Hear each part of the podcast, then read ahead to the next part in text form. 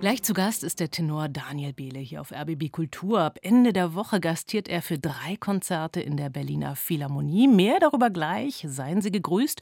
Und zum Einstimmen hören wir ihn schon mal mit einem selbstgeschriebenen Lied FC St. Pauli.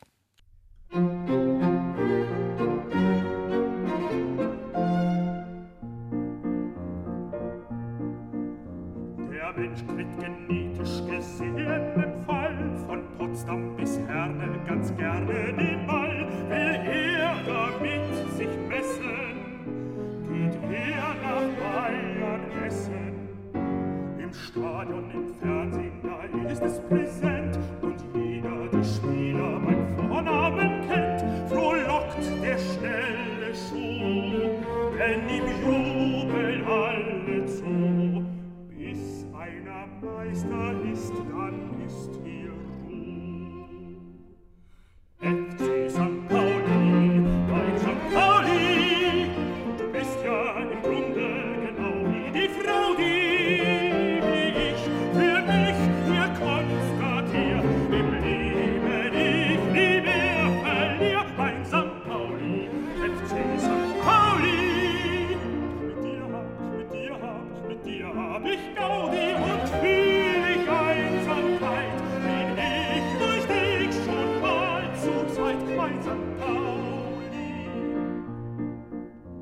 Das Jubeln und Feiern, das ist unser Kult und kann keiner spielen, der Trainer hat Schuld. Schreit man aufs Feld mit Wut, nimmt er auf seinen Hut. Millionen Euronen für einen Transfer, die muss man erst haben, sonst kommt keiner her. Doch auch der Verein hier in Hamburg nicht immer weiß, wie man Rundes ins Eckige Et si San Paolo.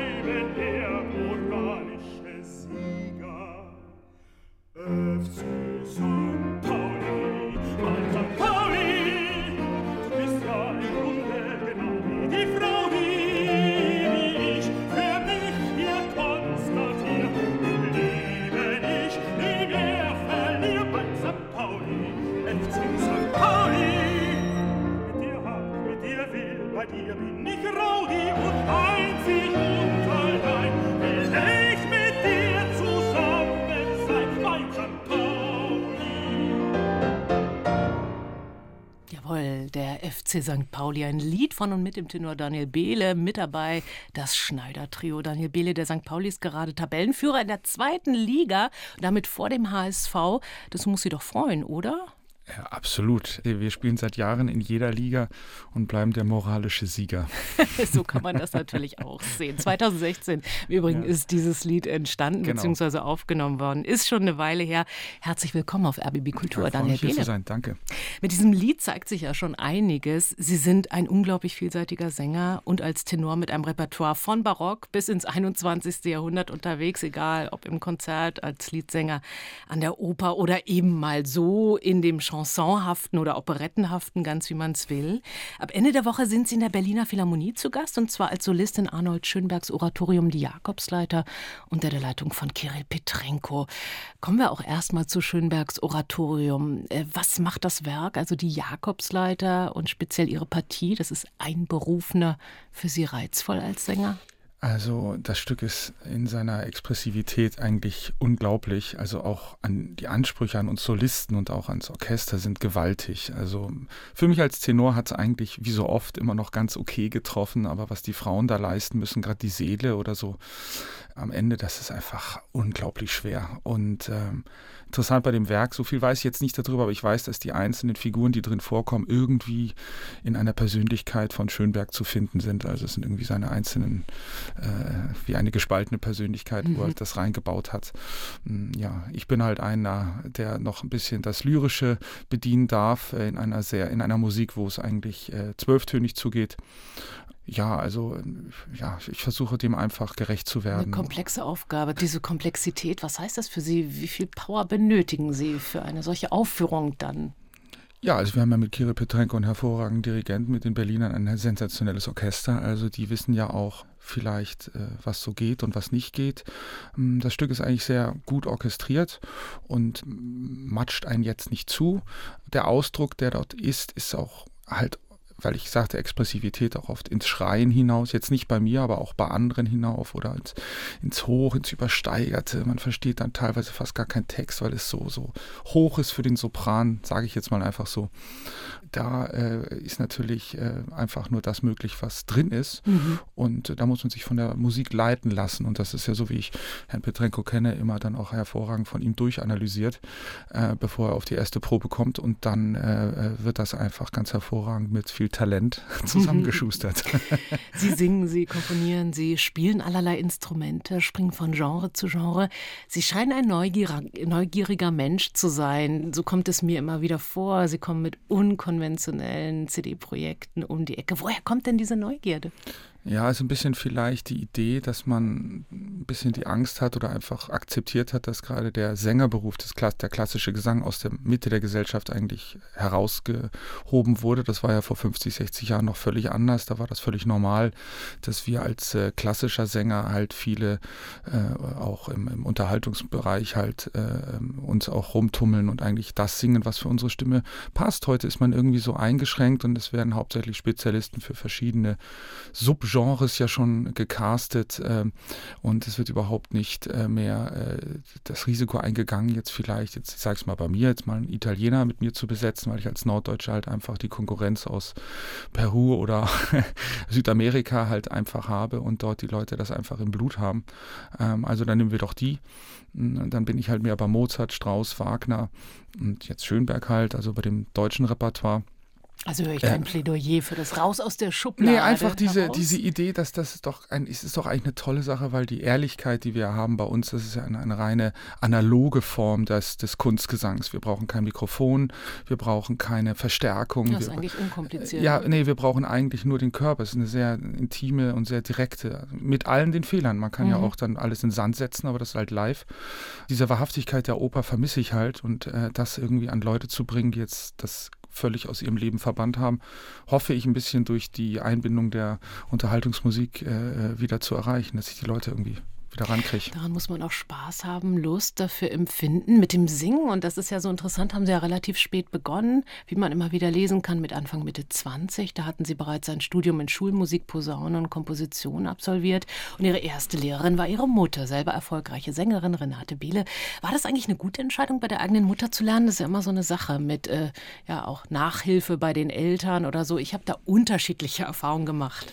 Ja gut, ich, äh, meine Mutter hat natürlich ihre Karriere verfolgt, als ich äh, jünger war und äh, dadurch bin ich ein bisschen mit meinem Vater groß geworden und deshalb sind wahrscheinlich diese Querelen, die man mit den Eltern durchlebt, eher zwischen meinem Vater und mir äh, passiert. Äh, meine Mutter dann halt nach dem Tod meines gut, Vaters. Dass er nicht der Gesangslehrer war. Mit ja, bei ihm hatte ich Oboenunterricht mal eine Zeit lang. Das so. hat zum Beispiel nicht so gut ja, funktioniert. Das ist eine Musikerfamilie, aus der sie stammt. Ja, da wollte ich ihm halt nicht zuhören. Ne? Man hört ja als Kind dann den Eltern so ungern zu, weil es sind ja die Eltern, die sagen einem ja eh schon dauernd. Eben, aber der Mutter haben sie gerne zugehört? Da war ich halt schon älter und auch ein bisschen verzweifelt, weil ich ich natürlich auch gemerkt habe, dass ich äh, als Posaunist und Komponist jetzt also in einer Art und Weise auch einer Musik anhänge, die jetzt, also mit der man keine Karriere machen kann äh, in Deutschland. Als Posaunist war ich so mittelmäßig und als Komponist äh, eher dem, äh, was es schon gibt, eher angehangen. Also ich bin so in der Freitonalität ein bisschen stecken geblieben. So, und dann ähm, einfach was zu finden, womit man auch sein Leben bestreiten kann, mhm. war dann halt der Gesang äh, klar eigentlich auch äh, von ihrer Seite aus, weil sie gleich gemerkt hat, schon nach der ersten Stunde, dass da, da sehr viel Potenzial ist. Ja. Und dann habe ich gedacht, ja, jetzt stürze ich mich mal voll da rein, weil sonst weiß ich in zwei Jahren gar nicht mehr, was ich machen soll. Aber es hat gut funktioniert. Was hat sie Ihnen denn mit auf den Weg gegeben als Sänger? Was würden Sie sagen? Also, ähm, ja, also wenn ich jetzt unterrichte und, äh, und das auch meinen Schülern sage, ähm, dass äh, erst kommt die Technik und dann kommt die Musik. Also ähm, erst muss man genug Steine in den Lego-Kasten packen, damit man ein schönes Haus bauen kann, sonst ist nachher halt das Haus dementsprechend von Lego. Und äh, beim Gesang genau das Gleiche, wenn man weiß, wie man das Passaggio behandelt, wie, also den Übergang zur Kopfstimme, wie man weiß, wie man in Stresssituationen umgeht, weil im Beruf fragt ja keiner nach, ob es dir gut geht oder schlecht geht. Du musst deine Leistung bringen und das muss auch manchmal gehen, wenn du fast krank bist. Also ich hatte oft, äh, also zum Beispiel eine Mozart-CD für den Opus, die habe ich aufgenommen, da war ich eigentlich total krank. Also ich habe gar nicht mehr reden können. Ich habe dann Cortison genommen, aber die Aufnahmen mussten stattfinden, weil die sind ja gebucht. Das hing ja wahnsinnig viel Geld da dran, mit Crowdfunding auch. Man ja, musste den Leuten das noch das so. 50.000 Euro da irgendwie und dann, äh, muss, das, und dann muss das einfach verstehen. Und dann, äh, wenn man da krank ist, äh, dann äh, darf man halt nicht krank sein. Also das heißt, dann, das hat sie Ihnen mit auf den Weg gegeben. Aber was finden Sie im Singen, was Sie beim Musizieren möglicherweise nicht finden? Gibt es da noch was on top, was Sie gesagt haben, diese Art von Körperlichkeit? Ist es die, die hat man natürlich auch beim Instrument, gerade bei Stimmt. der Posaune. Ähm, ja gut, also das äh, ist natürlich immer eine, eine Filterung. Ne? Also wenn du ein Pianist bist, musst du ja aus dem Körper heraus äh, in die Tasten deine Sache fließen lassen. Das muss man erstmal können, also so aus dem, dass man sich verbindet, eine Symbiose eingeht mit dem Instrument. Beim Dirigieren ja noch schlimmer, da muss man ja andere Leute dazu bringen, zu klingen, wie ich es will. Das kann sehr frustrierend sein, äh, wenn, es, wenn man sich nicht artikulieren kann oder halt den pädagogischen Aspekt nicht hat, dann wird es meistens dramatisch. Ähm, äh, beim Singen bin ich halt Herr über alles. Ne? Mhm. Ich, äh, also ich singe selber, ich klinge selber, ich bin selber verantwortlich für alles, was rauskommt. Und das, was mir fehlt, der kammermusikalische Aspekt, weil als Solosänger bin ich oft einfach alleine. Äh, also in der Oper also ist man jetzt nicht so dieses, dieses Zusammenspiel wie damals mit Posaune, mit Quintett oder so. Kammermusik, das hole ich mir halt über diese Projekte wieder, so wie Hamburg, ja. was wir jetzt gehört haben, oder Weihnachten oder Winterreise, immer so einfach mir mehr Leute ranholen. Dann mache ich eigentlich mit den Kammermusik, dann fülle ich das damit. Und das machen Sie wirklich jede Menge. 18 Soloalben finden sich von Ihnen mittlerweile, darunter preisgekrönte Aufnahmen. Ihr Strauß-Album Unerhört wurde mit dem Preis der deutschen Schallplattenkritik ausgezeichnet. Und es sind meist Alben, wenn ich es richtig verstehe, die Sie selbst auch konzeptionell erdenken, Dramaturgien und Ideen einbringen. Zu nennen wäre da so ein Album wie Heimat mit German Horn Sound. Wie gern ist es eigentlich im Musikbusiness gesehen, wenn da jemand so sehr seinen Stiefel einfach macht?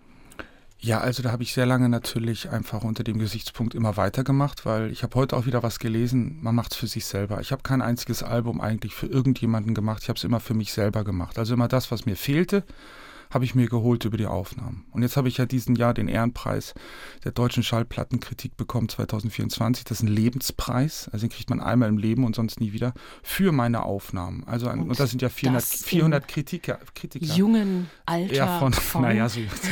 Aber ich wollte nur sagen, das, also anscheinend äh, hat es dann auch die Herrschaften, die ja wirklich alles wissen, können, hören, äh, so, so weit überzeugt, dass, äh, dass sie da dachten, das ehren wir jetzt mal. Mhm. Also in der Hinsicht fühle ich mich da schon ein bisschen gebraucht Pinsel.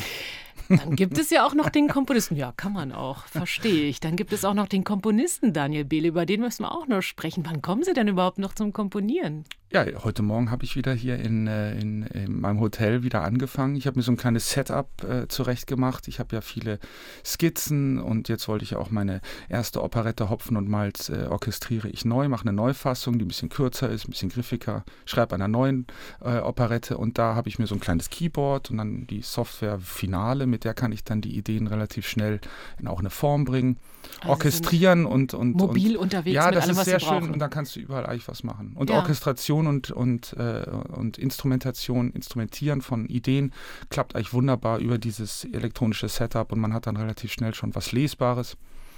Und zum rein Ausdenken gehe ich dann meistens zu irgendwelchen äh, Überräumen in Theatern oder jetzt hier auch in der Philharmonie und setze mich da ins Klavier oder überlege mir Texte in der Bahn. Das schreibe ich mir dann in meine Notizen-App vom, vom Telefon. Äh, und das kommt dann so zusammen. Das läuft so ein bisschen nebenher. Also unglaublich kreativ. Da gibt es beispielsweise die Operette Hopfen und Malz. Eine zweite Operette steht an. Über Bayreuth klingt vielversprechend. Ach, Werden wir jetzt nicht ganz vertiefen können an dieser Stelle. Daniel Behle, lassen Sie uns verabreden für ein weiteres Interview, wenn es dann soweit ist. Aber eine Frage erlauben Sie mir noch. Sie leben in Basel, haben drei Kinder. Wie ist es eigentlich mit der Vereinbarkeit von Beruf und Familie? Ihre Frau ist ja auch Musikerin, habe ich gelesen, Bratschistin. Kriegen Sie das gut hin? Ja, also ich, da müssen Sie nicht mich fragen. Also meine Frau ist wahnsinnig äh, toll, was das angeht, unterstützt mich da halt äh, und hält mir den Rücken frei. Man kommt natürlich immer mit einem gewissen schlechten Gewissen auch nach Hause, wenn man mal wieder also wenn ich jetzt eine Woche hier bin und natürlich arbeite ich ja hier auch in Berlin, aber den Alltag zu bestreiten, das weiß ja jeder, der Kinder hat, äh, ist ja das, was das Schwierige ist. Nicht dieses kurz mal heimkommen und dann ist man der Held, sondern diesen, den Alltag zu bestreiten. Und da versuche ich einfach eine Balance zu finden. Also ich sage nicht alles zu. Ich versuche einfach nicht zu viel weg zu sein, also nicht von einer Produktion in die nächste hüpfen Manchmal geht es halt nicht anders, da ist es, dann kommt das halt so raus. Ähm, jetzt das letzte Jahr und dieses Jahr sind beide wieder so, dass ich das erste Halbjahr sehr viel unterwegs bin und das zweite Halbjahr dann viel zu Hause bin. Ja, da ist viel, muss man halt viel zurückstecken und dann schauen, dass irgendwie, es muss ja auch Geld verdient werden, dass das läuft. Aber auch jetzt nicht jeden ich sag mal jetzt jedes Konzert machen und jede ja. Theateraufführung machen. Vieles äh, muss man dann halt einfach dann absagen. Wird man möglicherweise auch im besten Sinne wählerischer und schaut, wo ja, sind die Prioritäten zu genau. setzen. Aber für dieses Werk für das Oratorium Die Jakobsleiter von Arnold Schönberg haben sich entschieden, wundert mich gar nicht, ja, also, unter Kirill Petrenko in der Berliner also, Philharmonie. Sagt man nicht nein. Nein, da sagt man nicht nein. Der Sänger, Musiker und Komponist Daniel Behle. Ab Donnerstag und dann bis Samstag also. Insgesamt dreimal ist er in der Berliner Philharmonie zu erleben in Arnold Schönbergs Oratorium Die Jakobsleiter im Rahmen eines Schönberg-Abends. Auch die Kammersymphonie Nummer 1 Opus 9 steht dann unter der Leitung Kirill Petrenkos auf dem Programm. Daniel Behle, danke, dass Sie heute zu Gast waren hier auf RBB Kultur.